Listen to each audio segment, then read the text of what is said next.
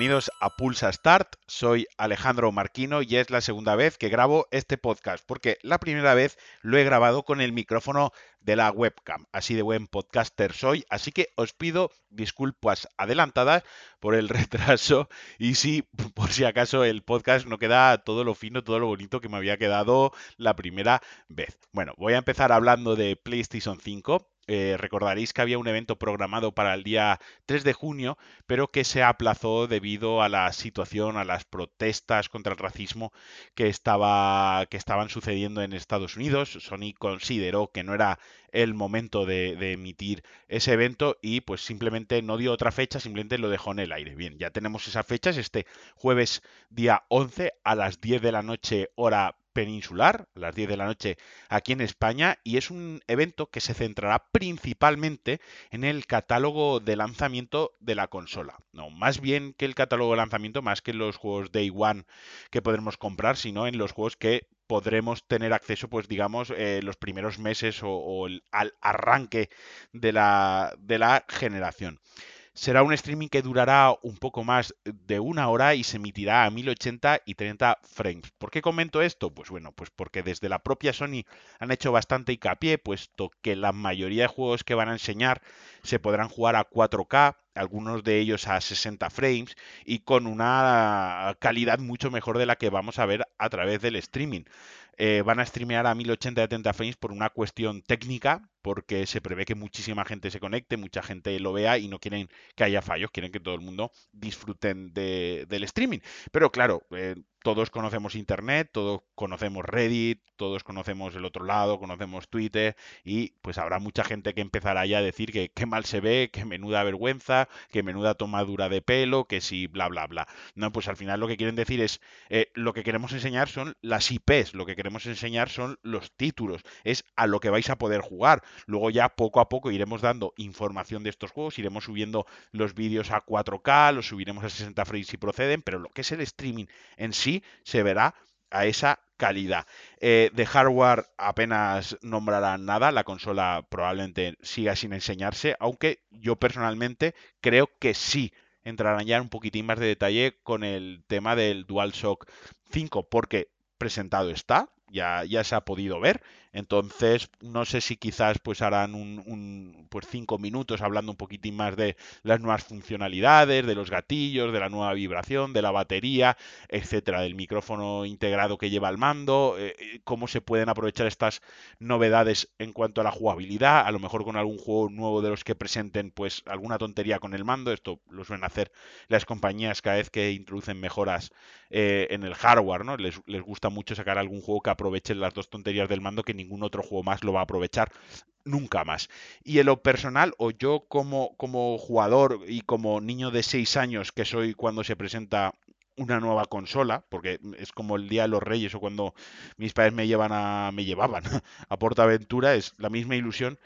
Pues yo quiero ver algo de Blue Point, quiero ver qué pasa con ese remaster o ese esa nueva versión de Demon Souls y también lo que se ha estado rumoreando de, la salida inminente de Bloodborne en PC y que saldrá también para PlayStation 5 pudiéndolo jugar a 4K 60 frames con mejoras de iluminación, con texturas y demás. Ya os digo, son rumores, pero cada vez más fuertes, con más peso y que en mi cabeza al menos tienen mucha lógica y son muy coherentes.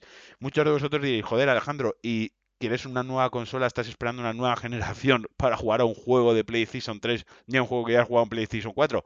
Eh, sí, porque son juegos de Front Software, lo siento, es así y en este podcast seguimos eh, esta religión, ¿no? Es nuestro dios Miyazaki y le rendimos culto de esta manera. No, fuera coñas, bromas aparte, Demon Souls fue una revolución. Uno de los juegos, yo lo jugué a posteriori de su lanzamiento, después de jugar Dark Souls 1, volví a Demon Souls y me di cuenta de la verdadera envergadura de lo que había creado From Software. Y creo que, poder disfrutarlo en PlayStation 5 después de tantos años con, con, mejoras y demás, pues puede ser una gran chulada y a muchísima gente le puede explotar la cabeza porque de verdad es un juego que merece muchísimo la pena. Y ahora nos vamos de PlayStation, nos vamos a Xbox. Y es que Xbox ha presentado un nuevo sistema de, de, digamos, de protección. Bueno, ahora hablaremos un poquitín de ello. Y es que a partir de ahora cuando compremos un bundle que va a consola con varios juegos o viene la consola con un año de Game Pass, un año de Xbox Live, ya no vendrá un código. Todas estas promociones, estos juegos irán asociados, vinculados a la consola. Cuando configuremos por primera vez nuestra consola e iniciemos sesión con, nuestro, con nuestra cuenta de Xbox, podremos canjear, podremos obtener ese juego dentro de la configuración, dentro del menú de configuración de la consola. ¿Para qué se hace esto? Pues lo han hecho básicamente para evitar, cordar por lo sano, la reventa de estos códigos. Porque si antes te comprabas un pack de una consola que te venía con tres juegos y uno no te interesaba o ninguno de los tres te interesaba, pues mucha gente pues los vendía en Wallapop, los vendía por internet, abarataba así un poquitín el coste de la consola, de lo que había sido la compra inicial de la consola, y oye, pues se compraban otro juego que les gustase más. Pues bueno, Microsoft quiere cortar de sano con estas prácticas, con esta, con esta costumbre, y se les ha ocurrido hacerlo de esta manera. Y prevén, se espera que en el futuro ellos quieren que todas las compras digitales dejen de tener un código como tal, que los códigos desaparezcan y todo se vincule a la consola. A mí,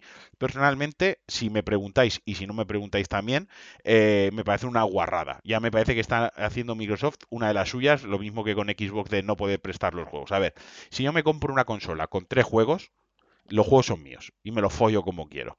Quiero decir, Mm, quitémonos de la, del supuesto de la especulación, el supuesto de querer venderlos y querer sacar dinero con ellos en Wallapop.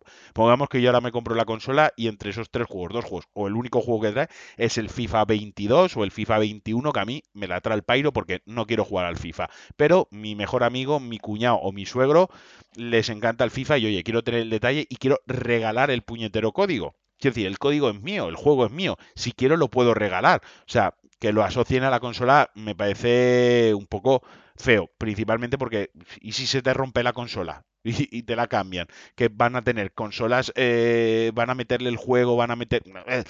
No sé, lo veo un poco feo y a mí esas prácticas no me gustan. Entiendo por qué las llevan a cabo, pero simplemente no me gustan.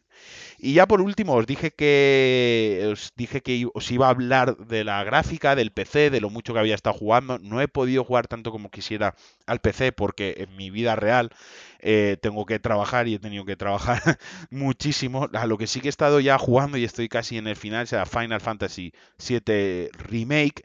Eh, en la primera versión de este podcast que estáis escuchando hoy me enrollaba mogollón hablando de Final Fantasy VII, pero estoy pensando que casi mejor me lo dejo para un Pulsa Star One Up especial Final Fantasy VII y os cuento más extensamente, disculpad, lo que me ha parecido porque es un juego que, llevo casi 30 horas, entonces dedicarle 3 minutos, pues 3-5 minutos tampoco me parece de recibo y creo que se merece pues al menos un programa para él solito. Lo que os puedo decir es que salvo dos o tres cosas y un poco de que no llego a conectar con el feeling del juego, me, está gustando muchísimo y lo estoy disfrutando, tengo muchas ganas de acabarlo. Y nada, hasta aquí el Pulsa Start eh, de hoy. Espero que os haya gustado. Espero que veáis el evento de PlayStation con la misma ilusión que lo voy a ver yo. Por supuestísimo y por descontado que en cuanto acabe el evento por la noche, en ese momento empezaré a grabar porque estaré ahí con todo el subidón y con todo el hype, así que estaré muy enérgico y muy emocionado por lo que anuncien y el viernes lo tendréis como siempre en vuestras plataformas de podcast eh, favoritas. Espero que tengáis un buen martes, espero que tengáis una buena semana, os mando un fuerte abrazo a todos y como siempre muchas gracias y adiós.